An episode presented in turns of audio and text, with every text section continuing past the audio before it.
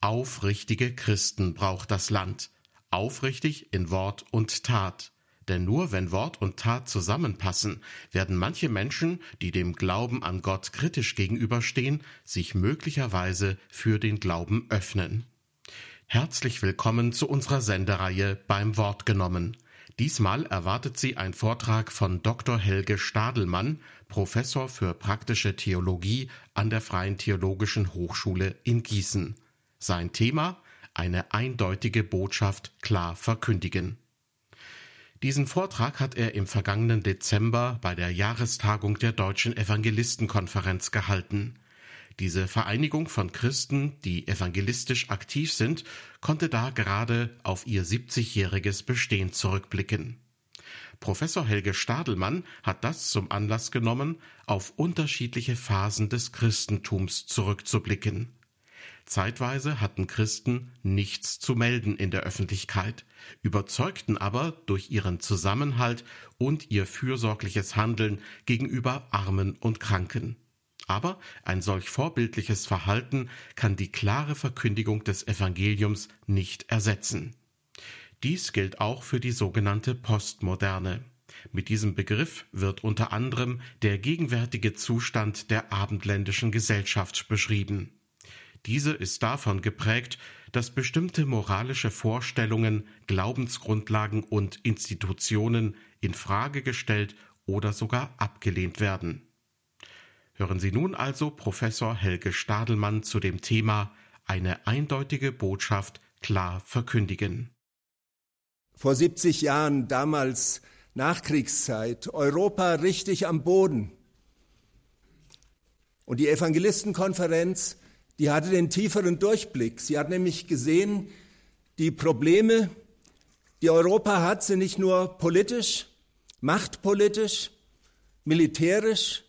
Die Probleme sind tiefer, sie sind geistlich. Das Defizit, das man in der ersten Hälfte des 20. Jahrhunderts hatte, das war eben nicht nur ein ideologisches, sondern das ist gewachsen vor dem Hintergrund einer Zeit seit der Aufklärung, wo in Deutschland immer mehr in den Kirchen auch der Glaube verloren ging und der Folge die Werte. Und ich glaube, es war dann nicht umsonst, dass man damals in einer Zeit, wo die Kirchen anfingen, sich wieder zu füllen, aber viele, die auf Kanzeln standen, aufgrund ihres Studiums nicht wussten, wie man Evangelium buchstabiert, dass da eine Evangelistenkonferenz entstanden ist, um das Evangelium zu tragen.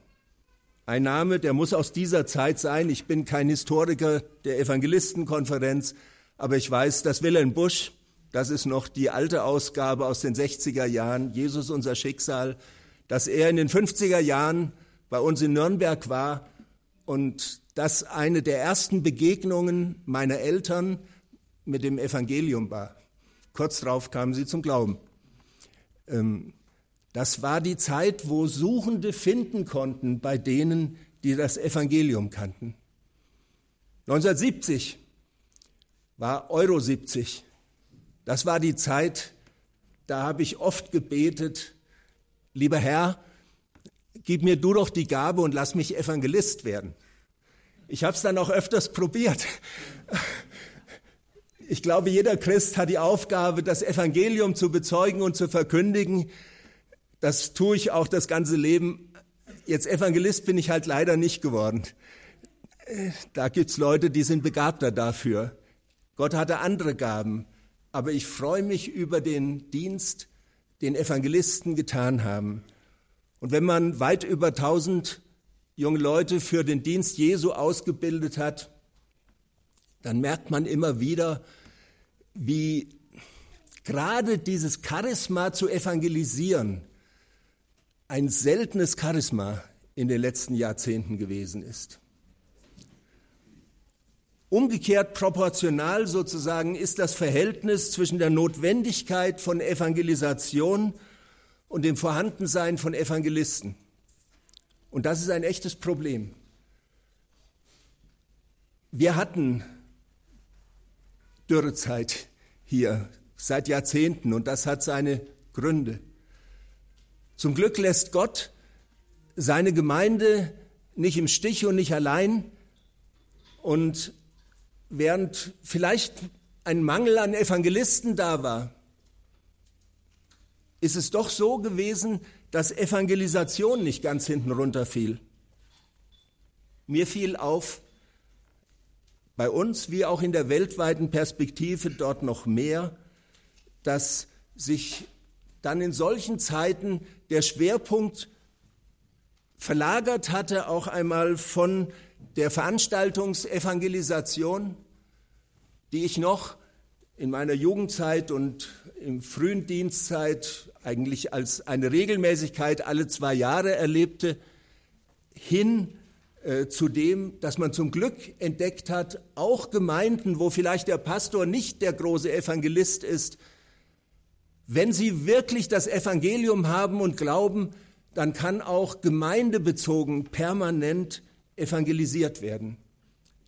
Ich war acht Jahre lang in der Theologischen Kommission der Weltallianz und da ist mir manchmal in Gesprächen mit Leuten aus anderen Kontinenten, wo Gnadenzeit war, aufgefallen, gut, in unserem liberalen Deutschland, da geht augenblicklich manches zurück, aber weltweit baut Gott seine Gemeinde. Es ist ja interessant, dass seit den 60er Jahren die Zahl der Evangelikalen sich innerhalb von knapp 30 Jahren die Zahl der Evangelikalen weltweit von etwa 200 Millionen auf über 400 Millionen und inzwischen noch sehr viel mehr äh, vermehrt hat. Also das Evangelium ist gelaufen. Und manchmal hätte man sich gewünscht, bei uns noch mehr. Was zusätzlich war, neben dem, dass manche erkannt haben, dass man in der Gemeinde permanent evangelisieren muss, war auch, dass man erkannt hat, für unsere Zeit auch, dass Präevangelisation durch Präsenz christlicher Gemeinden äh, in ihrer Umgebung erfolgen soll. Man hat vielleicht lange immer wieder betont, man muss sich zurückziehen. Absondern war in konservativen Kreisen, aus denen ich selber komme, immer wieder ein großes Wort, absondern. Man hat aber oft die Brücke hin zu den Menschen, die das Evangelium äh, brauchen, nicht geschafft zu schlagen. Also sozusagen diese Doppelheit von habt nicht lieb die Welt, was immer gilt, und Gott hat so die Welt geliebt, dass er seinen einzigen Sohn gab, dass sie nicht verloren gehen. Dieses muss man zusammenbringen. Und manchmal ist Präevangelisation im Sinne auch des diakonischen Handelns etwas, was wichtig ist. Ich bin hier noch bei diesem im Grunde Vorfeld dessen, was ich sagen will, wo ich so kurz die Situation an einigen Punkten in den letzten Jahrzehnten deutlich machen möchte. Wenn wir sagen, wir leben heute in einer Zeit, die man als nachchristlich, als Postchristentum bezeichnen kann, da merkt man in der Zeit vorher war auch gerade das diakonische Handeln mit präsenten Christen in der Gesellschaft etwas, was Gott als Brücke gebaut hat hin zum Evangelium. Ich zitiere einmal den heidnischen Philosophen Aristides von Athen. Er schreibt im Jahr 140 nach Christus, Zeit der verfolgten Gemeinde Jesu, Folgendes an den Kaiser Antonius Pius über die Christen. Sie lieben einander. Die Witwen missachten sie nicht. Die Weisen befreien sie von dem, der sie misshandelt. Wer hat, der gibt neidlos dem, der nicht hat. Wenn sie einen Fremdling erblicken, führen sie ihn unter ein Dach und freuen sich über ihn wie über einen leiblichen Bruder. Denn sie nennen sich nicht Brüder dem Leibe nach, sondern Brüder im Geiste und in Gott. Wenn aber einer von ihren Armen aus der Welt scheidet und ihn irgendeiner von ihnen sieht, so sorgt er nach Vermögen für sein Begräbnis. Und hören Sie, dass einer von ihnen wegen des Namens Ihres Christus gefangen oder bedrängt ist, so sorgen Sie für seinen Bedarf und befreien ihn, wo es Ihnen möglich ist. Und ist unter Ihnen irgendein Armer oder Dürftiger und sie haben keinen überflüssigen Bedarf, so fasten sie zwei oder drei Tage, damit sie von dem, was sie eingespart haben, dem Dürftigen für seinen Bedarf Nahrung geben können. Dem heidnischen Philosophen Aristides von Athen fiel in diesem Bericht an den heidnischen Kaiser auf, Christen sind liebevoll tätig und nehmen sich der Nöte der Zeit an, der Nöte der Bedürftigen. Diese Liebe, gelebte Liebe, die war oft die Brücke, dass Leute aufmerksam wurden, aufmerksam auf das, was steckt denn dahinter, warum machen die das denn so? Nun muss man sagen, das diakonische Tatzeugnis ist wichtig, aber das bleibt stumm ohne das Evangeliumszeugnis.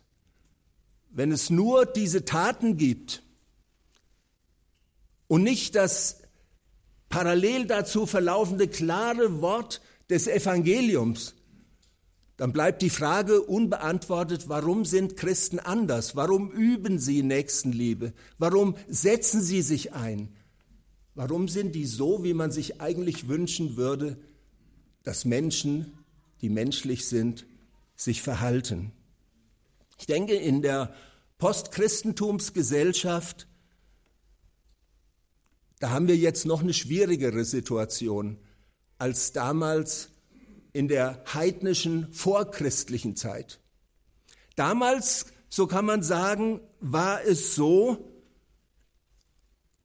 dass es zwar ein Heidentum gab, wenige Menschen noch Christen waren im zweiten Jahrhundert, aber die ganze Kultur und Umgebung dampfte geradezu von Religion und religiösen Fragen.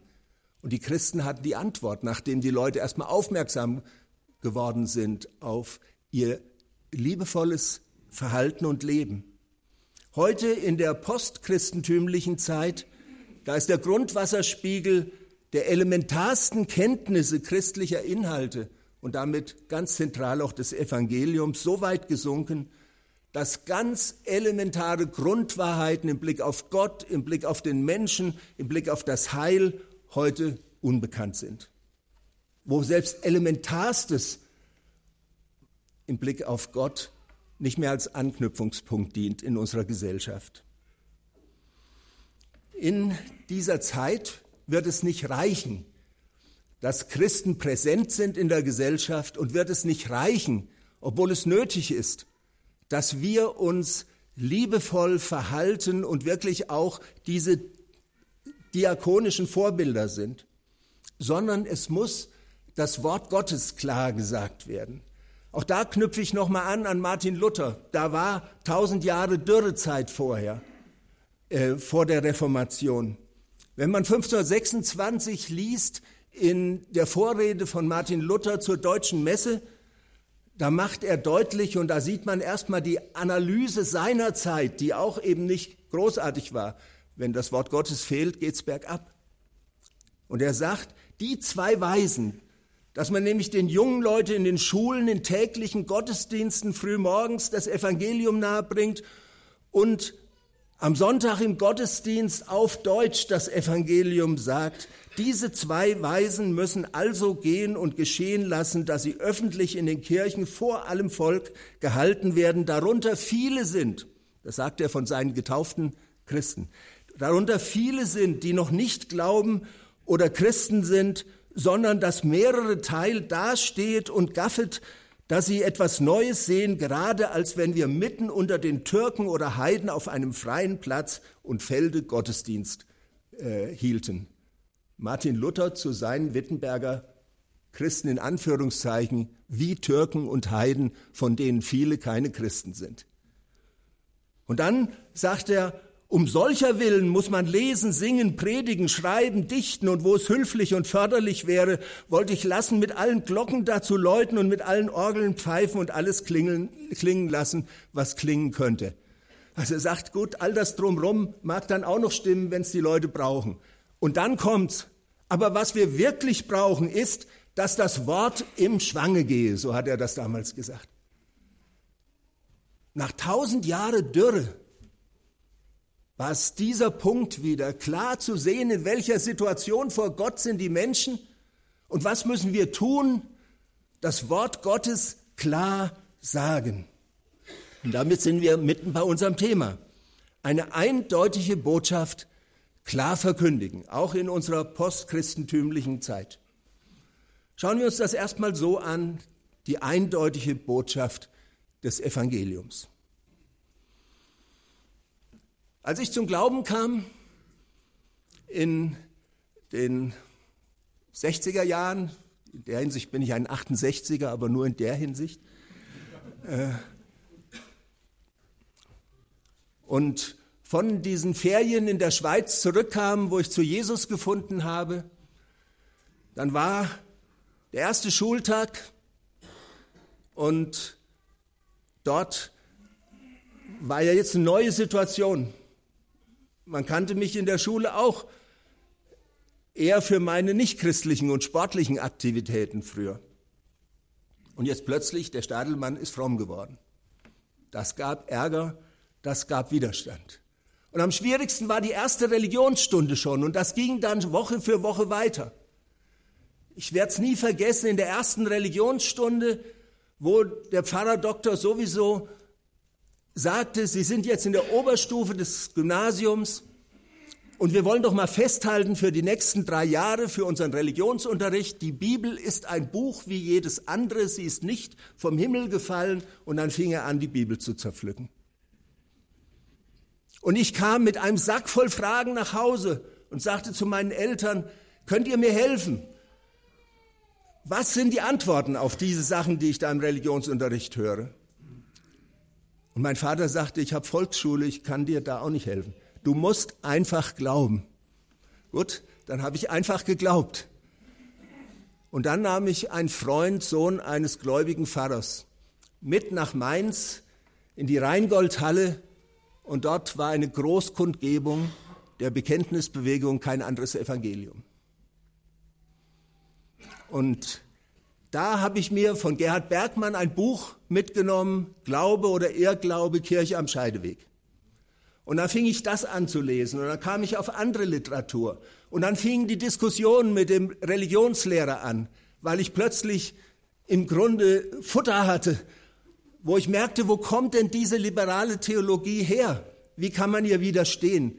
Und das Motto der Bekenntnisbewegung der 60er Jahre, der ich bis heute und immer dankbar sein werde, war kein anderes Evangelium. Das ist so das zentrale Motto, kein anderes Evangelium. Es ist notwendig, Klarheit zu haben über den biblischen Jesus. Wenn wir in einer Zeit leben, wo da riesen Fragezeichen sind an den theologischen Fakultäten, wo letztlich Jesus so etwas ist wie ein Prophet im guten Fall, vielleicht nur noch ein Vorbild, wo es schon anfängt, dass man die Jungfrauengeburt Jesu nicht mehr glauben kann, wo man nicht glauben kann, dass die meisten Dinge, die in den Evangelien stehen, von Jesus auch wirklich gesagt worden sind. Und bei den meisten Dingen, wo in den Evangelien steht, was Jesus getan hat, worin sich seine einzigartige Qualität gezeigt hat als Sohn Gottes, mehr als ein Mensch, dass er Wunder tun konnte, auch Naturwunder, Dinge, die kein Mensch tun kann. Und dass er dann am Kreuz gestorben ist als Sühne für unsere Sünden. Wenn man also weder im Blick auf die Person Jesu noch den biblischen Jesus hat, sondern einen Jesus im Taschenformat, und wenn man im Blick auf das Zentrum des Evangeliums nicht mehr die Botschaft glaubt und versteht vom Sühnetod Jesu am Kreuz, was grundlegend ist, sonst versteht man auch die Glaubensrechtfertigung nicht, dass wir im Gerichtsurteil Gottes freigesprochen werden, weil der Richter selber die Strafe auf sich genommen hat und es zu diesem fröhlichen Wechsel kommt, meine Sünde auf ihn und seine Gerechtigkeit mir geschenkt aufgrund von Gnade. Wenn man all das nicht mehr glaubt, weil man meint, es besser zu verstehen als die Evangelisten und Apostel, dann kann man auch kein Evangelium mehr verkünden. Dann wird es auch keine Evangelisten mehr geben. Und dann gibt es nur, und das zeigt einfach Gottes Souveränität, gelegentlich doch Evangelisten trotz Theologiestudium. Die sind manchmal wirklich besonders stabil. Wer sozusagen durch das Feuer der theologischen Fakultäten gegangen ist und auf geradem Weg geblieben. Oder, wie mir es ein Kollege sagte, auch ein wunderbarer Zeuge des Evangeliums. Ich musste mich nach dem Theologiestudium ein zweites Mal bekehren. Ich hatte mich vor dem Theologiestudium, deswegen hatte ich studiert, zu Jesus bekehrt und ich musste mich dann von der liberalen Theologie wieder abkehren zu seinem Wort. Und da hat der Segen in meinem Dienst angefangen, sagt er. Also es sind Dinge, äh, die einfach grundsätzlich gelten. Ohne Klarheit im Blick auf das biblische Evangelium wird es schwierig, dass man noch eine Botschaft hat, die den Menschen die Rettung bezeugt. Und wir dürfen da auch nie vergessen, wenn es um die eindeutige Botschaft des Evangeliums ist, dann können wir nicht unten beginnen bei Menschen, ihm ein paar Tipps geben, wie er sich religiös nach oben arbeiten kann oder besser fühlt oder religiöser fühlt. Evangelium setzt immer ganz oben an bei Gott, bei seinem Liebesplan, von Ewigkeit zu Ewigkeit, bei dem, dass er seinen Sohn gesandt hat zu unserer Errettung, dass er uns sucht und wir nur auf ihn reagieren können, nicht er irgendwann mal, wenn wir genügend Verdienste angehäuft haben, auf uns reagiert. Evangelium beginnt immer oben und im Blick auf das muss Klarheit herrschen.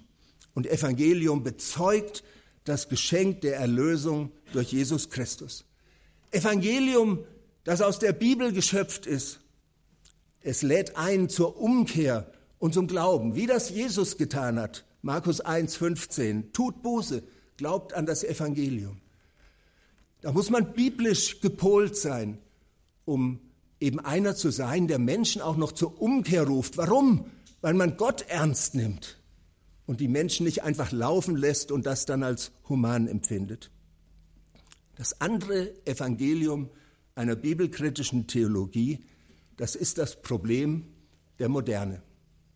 Die Moderne hat im 19. Jahrhundert und im 20. Jahrhundert die Grundlagen gelegt, dass man sagte, der in der ersten Hälfte des 20. Jahrhunderts bekannte Theologe Bultmann war damals der Hauptvertreter, der sagte, man kann nicht den Radioapparat benutzen, moderne klinische Mittel in Anspruch nehmen und wirklich all das Wissen, auch naturwissenschaftlich, was die Moderne entdeckt hat und gleichzeitig an die Geister- und Wunderwelt des Neuen Testaments glauben. Und dann sagt er eben, die Botschaft, dass Jesus mit seinem Blut uns erlöst haben könnte am Kreuz von Golgatha, welch primitive Mythologie ist das eigentlich? Hier ist das Problem der Moderne, dass der Mensch meint, er kann alles naturwissenschaftlich erklären, deswegen ist kein Platz mehr für die biblische Botschaft. Für diesen Theologen weltbekannt blieb nur noch übrig, ja, Gott mag es noch geben, er ist der mythologische Rest, so hat er ihn genannt. Seine Schüler machten dann eine Theologie nach dem Tode Gottes. Die gingen dann noch einen Schritt weiter. Irgendwann fällt man völlig über die Kante. Da haben wir das Problem der Moderne. Eine Theologie des Zweifels, die, und das ist wichtig für uns, gerade wenn wir das Evangelium bezeugen wollen, die durchschaut und die überwunden werden muss. Ohne das klare biblische Evangelium wird es keine überzeugende ähm, Evangelisation geben. Der Schweizer Pfarrer Walter Lütti, erst in Basel tätig, Ökolampat und dann im Berner Münster, der sagte mal, nachdem er am Hand des Römerbriefes die Botschaft des Evangeliums wieder verstanden und wiedergewonnen hat im Pfarrdienst. Er sagte mal, im Studium sind wir mit den scharfen Messern der Kritik blutig rasiert worden. Als Theologe, so sagte er, wird man im Studium, was die biblische Wahrheit betrifft, bis auf die Haut ausgezogen und soll dann später Sonntag für Sonntag auf die Kanzel steigen und den Leuten sagen, wie warm einem sei das klappt halt dann nicht. Und deswegen ist das das Erste und Grundlegende. Wir brauchen die eindeutige Botschaft des Evangeliums. Und dann ist da das Zweite. Wir brauchen Klarheit in unserer Verkündigung. Da liegt natürlich jetzt auch ein Kernanliegen des praktischen Theologen, der Predigtlehre unter anderem lehrt. Dass wir klar sind dann auch nicht nur in unserem Glauben, sondern auch in der Kommunikation dieses Glaubens. Wir haben über das Problem der Moderne gesprochen, die aufgrund der vermeintlich neueren, höheren Erkenntnisse biblische Wahrheiten, alles Überweltliche, Übernatürliche in Frage stellt. Wir sind aber zugleich heute mit dem Problem der Postmoderne konfrontiert.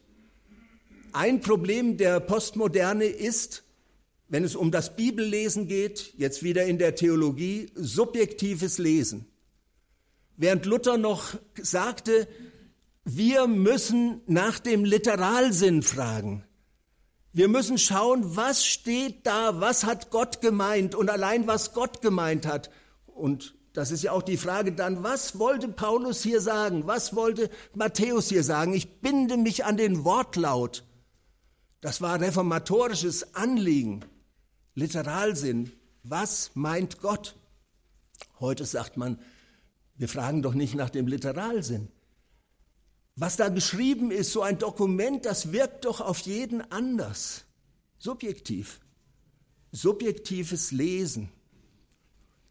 Und dann kommt eben nicht, wie noch bei der modernen Theologie, eine kritische Exegese heraus, die aber immerhin noch fragt, was ist denn da historisch und philologisch gemeint, was steht da? Das Problem der modernen Theologie war, dass man dann oft sagte, wenn man herausgefunden hat, ach, Paulus meint das, dass man dann sagte, aber ich bin anderer Meinung.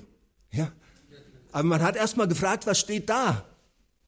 Das Problem der Postmoderne ist, dass man das schon, was da steht, subjektiv liest. Das interessiert dann gar nicht mehr so sehr, was Paulus da wirklich gemeint hat oder wer immer im Neuen Testament sondern nur, was sagt das mir? Wie wirkt das auf mich? Das ist postmodern.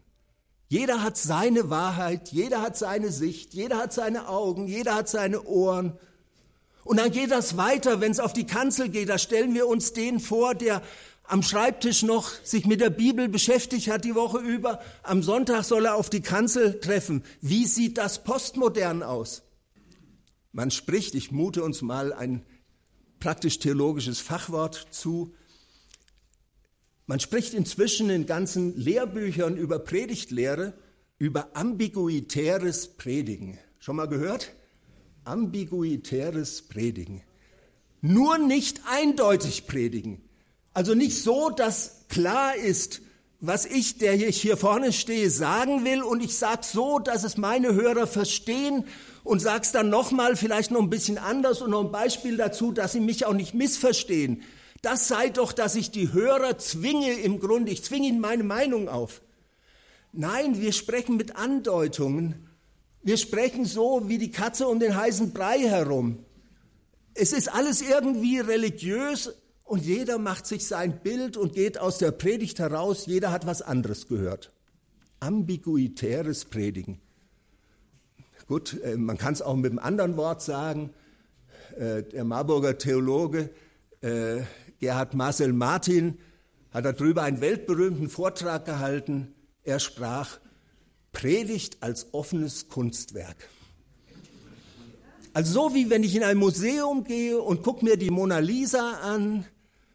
Für den einen guckt sie ganz undurchsichtig, für den anderen lächelt sie ihn persönlich an, für den nächsten der empfindet sie schön und der nächste empfindet sie dunkel. Sie sagt jedem was anderes. Jedes Bild irgendwie ist ein Kunstwerk, wo man niemanden drauf festlegen kann. Aber der Künstler wollte mit diesem Bild das und das sagen. Ja, das mag vielleicht in Kunst so sein. Aber Gott wollte kommunizieren.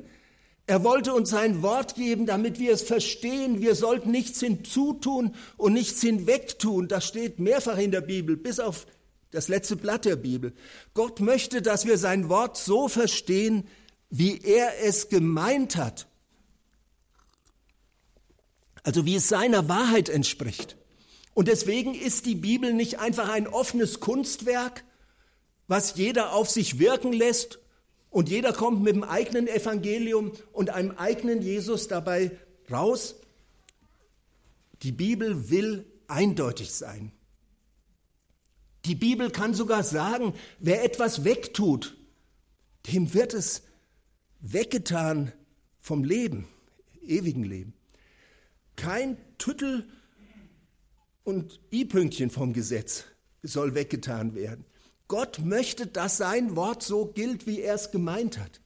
Und das ist im Grunde das Gegenprogramm zu den postmodernen Lesegewohnheiten. Also nachdem ich mich sozusagen im ersten Hälfte meines Dienstes, und dafür kennen mich manche, äh, immer wieder ziemlich engagiert habe gegen die moderne Theologie, war in den letzten fast 20 Jahren ein ganz wesentlicher Teil meiner Arbeit dass ich mich mit dieser postmodernen Hermeneutik auseinandersetzte und wie sich das auf Predigtlehre auswirkt und wie es dazu führt, dass von vielen Kanzeln sich ein undurchsichtiger Nebel ausbreitet und kein Mensch ist zu irgendwas aufgefordert. Und jeder hört irgendwas und geht nach Hause und ist zufrieden. Und wenn man so evangelisieren würde, dann gibt eben die Posaune keinen klaren Ton und niemand weiß, was zu tun ist. Deswegen, nennen wir nochmal so dieses schöne Wort, bin ich für disambiguierende Predigt. Man kann es auch einfach sagen, klares Evangelium verkünden. So einfach ist das. Das muss klar sein in der Hermeneutik. Die Grundlage immer die Frage, nicht als erstes, war übrigens, als ich Bibelschullehrer wurde, Brake, nachher Wiedenest, immer eins der ersten Sachen, weil ich meinen Schülern sagte, wenn wir die Bibel lesen, was ist die erste Frage? Die Schüler Hand hoch, was sagt die Bibel mir? So war man gewohnt, stille Zeit zu machen. Nee, sagte ich, ich bin entsetzt, warum sagt ihr das? Das ist nicht die erste Frage. Die erste Frage muss nicht sein, was sagt die Bibel mir, sondern die erste Frage muss sein, was sagt die Bibel? Was steht da? Habe ich es nicht in der Jugendfreizeit und so als Jugendleiter und Freizeitleiter erlebt? Die Bibel hat mir gesagt, ich soll die Anna heiraten. Und da haben wir der Anna gesprochen, der hatte das Gott aber gerade nicht gesagt. Ne? Was sagt die Schrift? Das ist die erste Frage. Da lohnt sich mal genau hinzuschauen. Gott hat uns sein Wort gegeben in menschlicher Sprache. Und der Kontext macht eine Sache dann klar. Den muss man halt beachten. Und notfalls muss man darüber ringen, was steht da. Man muss eine klare Hermeneutik haben. Was sagt die Schrift? Und was sagt sie hier in diesem Vers, in diesem Wort? Und dann muss ich fragen, und wo stehen meine Hörer? Also hier ist die Schrift. Wo stehen meine Hörer? Was sind mögliche Missverständnisse bei ihnen? Und wie bringe ich jetzt das, was die Schrift sagt, so rüber, dass die Hörer das, was da in der Schrift steht, verstehen können? Wie kann ich so reden, dass meine Hörer mich verstehen? Das ist dann eine hermeneutische Frage. Und ich muss klar sein in der Sache. Da gibt es jetzt eine schöne Sache, ich habe es mal mitgebracht. Kennt ihr, Evangelisten müssten das kennen, das ist was Säkulares, was, was ich jedem empfehle. TED Talks, schon mal gehört? TED Talks, ganz säkulare Sache. Chris Anderson, ähm, TED Talks, TED, die Kunst der öffentlichen Rede, das offizielle Handbuch. Was war TED Talks? Dieser Chris Anderson, der sagte mal, man sagt heute immer wieder, die Zeit der Rede ist vorbei. Es geht nur noch multimedial, die Leute, die wollen nur noch Filme und sonst was sehen und Shows und Präsentationen. Und er sagt, solange es Menschen gibt, war die Rede etwas, was dazu ge geführt hat, äh, dass Menschen Überzeugungen gewonnen haben, dass Dinge korrigiert wurden oder durch schlimme Rede sind Menschen übel verführt worden. Die Rede ist doch immer bedeutsam gewesen. Und er hat darüber mal nachgedacht.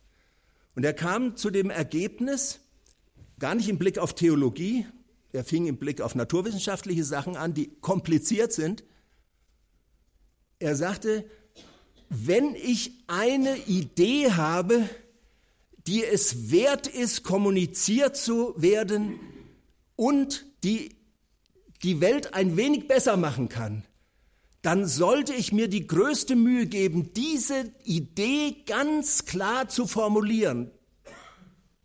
Auch mal ganz einfach, so dass jeder versteht. Er fing mit Informatik und so Sachen an, wo Leute wie ich nichts von verstehen. Ähm, also diese Idee in einen klaren, für jeden verständlichen Satz fassen, einfach fassen. Und dann hat er ein Format entwickelt und sagt, ich bringe Leute zusammen und die dürfen 18 Minuten lang, ich weiß nicht, wie auf die 18 Minuten kam, da gibt es kein gesichertes Ergebnis, die dürfen 18 Minuten lang diese Idee präsentieren. Und diese TED Talks, Sie können da mal googeln, die haben zum Teil Millionen Hörer, wenn die ins Internet gestellt werden. Gehen inzwischen über alle möglichen Themen. Das ist so seit bald 15 Jahren oder so. Inzwischen ist das Buch jetzt auf Deutsch rausgekommen. Ähm, und immer diese Idee, die Idee, die ich habe, die diese Menschen weiterbringt, so einfach bringen und dann illustrieren und aufbauen, so dass die Leute einen Weg gedanklich mit mir gehen und total überzeugt und überzeugend reden, 18 Minuten lang. Da dachte ich, Mann, das habe ich in meinem Predigtlehrebuch schon geschrieben in der ersten Auflage. Ein Bibeltext ist ja auch manchmal nicht so einfach zu verstehen. Aber wenn wir uns die Mühe machen, wirklich zu verstehen, was ist da gemeint und dann nochmal die Mühe machen, das dauert manchmal genauso lang, zu überlegen, und wie kann ich das jetzt auf den Punkt bringen und einfach sagen und so entfalten, dass die Leute möglichst nicht mehr vergessen. Gute Evangelisten haben das immer so gemacht. In den TED Talks war nicht nur die klare Idee, sondern dann auch, gerade in einer Zeit, wo die Menschen gewöhnt sind, von jedem Werbespot her kriegen sie eine kleine Geschichte erzählt in 25 Sekunden. Sie sind gewöhnt, über Geschichten Konzepte zu verstehen. Ja, haben das Evangelisten nicht immer wieder gemacht? Beispiele? Hat das Jesus nicht gemacht? Gleichnisse und so? Und da bin ich nochmal, deswegen brachte ich das Buch mit, bei Wilhelm Busch. Manche seiner Geschichten, die ich bei der Erstlektüre in den 60er Jahren gelesen habe, die weiß ich heute noch. Ich fange es mal mit meinen Worten an. Ich habe es wirklich nicht nachgelesen. Es ist Jahrzehnte her, wo ich es gelesen habe. Da gehe ich durch Essen und die Leute, die haben immer gesagt, unser Pfarrer, der redet dauernd von Jesus. Und da stehen da drüben zwei Kumpel unter der Laterne und reden miteinander. Und da sagt der eine zum anderen, da kommt unser Pfarrer, der ist verrückt. Warum bin ich verrückt, rufe ich rüber. Ja, der redet immer von Jesus. Ja, kennst du Jesus? fängt Busch an. Siehst du, er fängt schon wieder an. Die Geschichte steht irgendwo hier in der ersten Hälfte des Buches. Wilhelm Busch hat Geschichten erzählt. Ich habe vor drei Jahren mal einen meiner Studenten äh, gebeten, als Abschlussarbeit Wilhelm Busch und evangelistische Rede in Bildern seine Abschlussarbeit zu schreiben. Ich habe selbst Gewinn davon gehabt. Also der Busch brennt noch.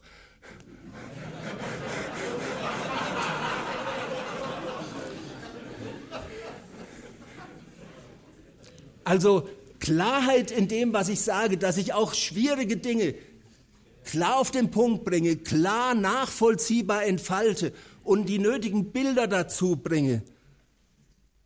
Man könnte es auch sagen, dass ich es auch hinkriege, das Evangelium einfach zu sagen. Manche von uns kannten den Mann, wo ich nicht alles teile, was er so gesagt hat, Fritz Schwarz und seine Sachen mit dem einfachen Evangelium. Das war in diesem Buch. Ich habe es heute Morgen noch schnell in meinem Schrank gesucht. Überschaubare Gemeinde, Grundlegendes. Erstes Kapitel, das einfache Evangelium. Und dann sagt er, er hat ja auch im Theologiestudium was anderes gelernt. Er sagte, wenn ich meine Leute zu Hausbesuche schicke in meiner Kirchgemeinde, dann müssen die wissen, wie man das Evangelium einfach sagen kann. Und dann hat er ihnen folgende Sätze gesagt. Ich habe sie mir nochmal rauskopiert. Er sagt, schult die Leute, das Sie als normale Gemeindeglieder, die evangelistisch unterwegs sind, an die Haustüren gehen und die sollen dann das Evangelium so erklären können. Da ist Jesus, wie ihn uns die Heilige Schrift bezeugt. Er hat für uns gelebt. Für uns ist er gestorben und auferstanden. Jesus ist die letzte verbindliche Liebeserklärung Gottes an uns Menschen. Gott hat alles für uns getan. Jetzt sind wir dran. Der Mensch ist Sünder. Vergebung der Sünden kann von uns nicht verdient werden. Sie ist Geschenk. Ein Geschenk kann nur angenommen werden. Wer dieses Geschenk Gottes annimmt und Jesus konkurrenzlos wichtig in seinem Leben werden lässt, der ist Christ geworden und so. Das einfache Evangelium, vielleicht kann man es ja noch besser sagen, aber man muss es erstmal, nachdem man das biblische Evangelium glaubt, einfach sagen können, sodass unsere geistlichen Analphabeten heute das Evangelium auch verstehen können.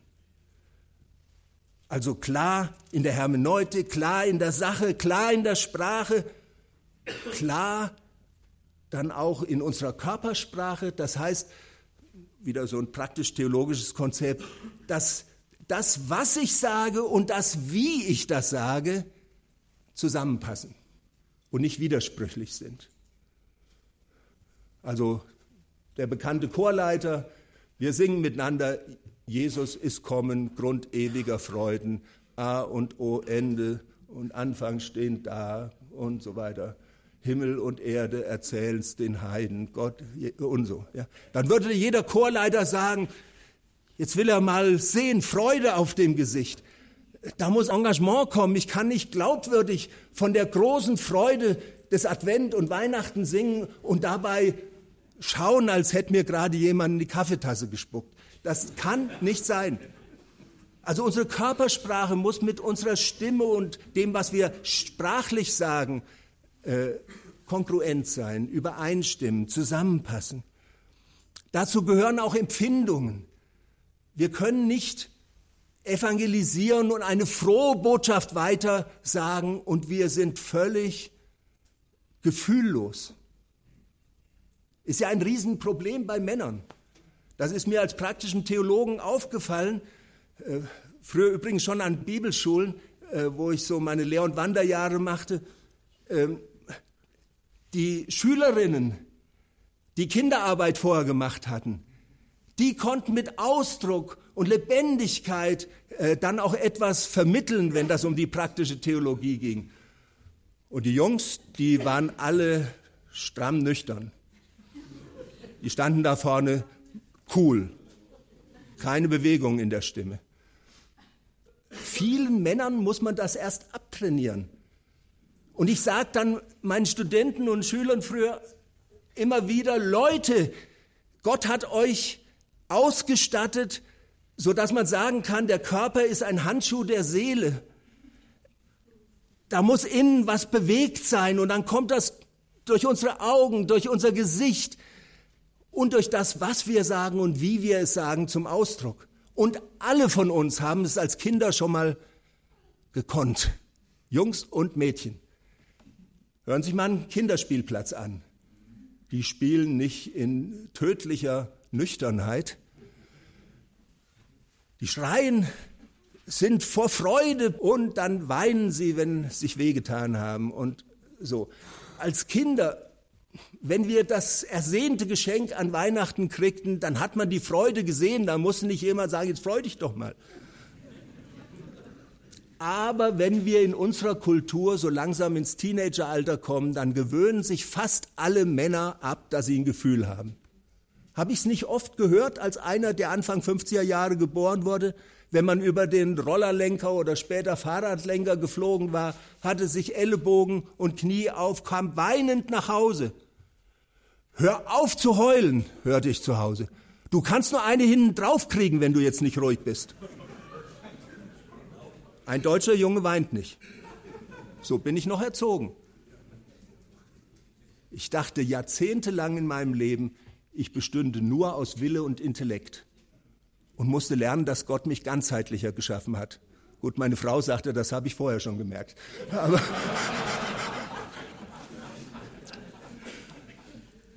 Und deswegen gibt es eben diese Sache, dass Paulus, der sicher nicht der große Gefühlsmensch war, aber dass er sagen kann, 1. Korinther 13, dass ohne Liebe alles nichts ist.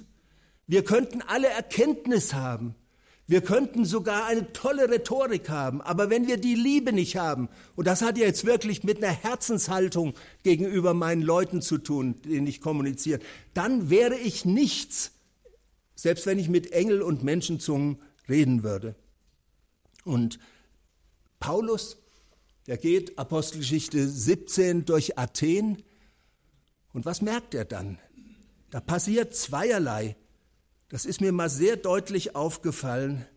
Er sieht die Stadt, diese Philosophenstadt, begraben, so wörtlich, begraben unter Götzen. Kat Eidolon steht da. Unter den Götzen sozusagen, das ist wie ein großer Sarg. Das ist wie Tschernobyl und sein Atommantel da außenrum. Der, der, diese Philosophenstadt mit all ihrer Klugheit wie begraben unter Götzen. Und dann steht da im Griechischen ein Wort, da ergrimmte er in seinem Geist. Und das ist genau das Wort, das sonst gebraucht wird für das, was Gott empfindet, wenn er im Grunde den Abfall der Menschen sieht. Also er sieht mit Gottes Augen, er sieht nicht die tollen Häuser und die Akropolis und rühmt die Philosophie, er sieht, begraben ist diese Kulturstadt unter Götzen. Und er empfindet die Empfindungen Gottes und dann fängt er an, mit den Leuten zu reden.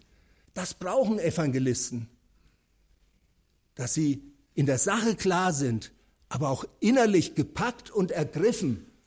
Sie sind im Grunde die Werbeleute Jesu, die mit einem Herz voll Liebe, gepackt von dem Elend, dass da Leute verloren gehen, Menschen für Jesus einwerben. In diesem Sinne sollten wir reden. Und damit haben wir diese beiden Dinge gesehen, äh, im Blick auch auf unser Thema, wo es darum geht, dass wir eine eindeutige Botschaft klar verkündigen. Wir sollten eindeutig sein, wenn es um das Evangelium geht und das ganze biblische Evangelium und den ganzen biblischen Jesus klar sagen in unserer Zeit. Und wir sollten Klarheit in unserer Verkündigung haben, indem wir eine kongruente Sprache haben, wo die Inhalte und das, wie wir es ausdrücken, zusammenpassen, klare Ideen, die Leute mitnehmen und so Gottes Botschaft sagen. Ich glaube, das ist das, was wir heute brauchen. Und für die nächsten Jahrzehnte wünsche ich der Evangelistenkonferenz da viel Gutes. Und wir in der theologischen Ausbildung wollen gerne auch mit dem Gebet dabei sein, dass Gott es schenken möge, dass so mancher, der so ausgebildet wird für geistlichen Dienst in unseren unterschiedlichen Ausbildungsstätten im deutschsprachigen Raum, wirklich von Gott mit dem Charisma der Evangelisation beschenkt wird und dann auch lernt, das Evangelium überzeugend zu sagen, damit das auch in der nächsten Generation weitergeht. Das wünsche ich mir. Eine eindeutige Botschaft klar verkündigen. Das war das Thema von Dr. Helge Stadelmann, Professor für praktische Theologie an der Freien Theologischen Hochschule in Gießen. Diesen Vortrag hat er im vergangenen Dezember bei der Jahrestagung der Deutschen Evangelistenkonferenz in Rehe im Westerwald gehalten.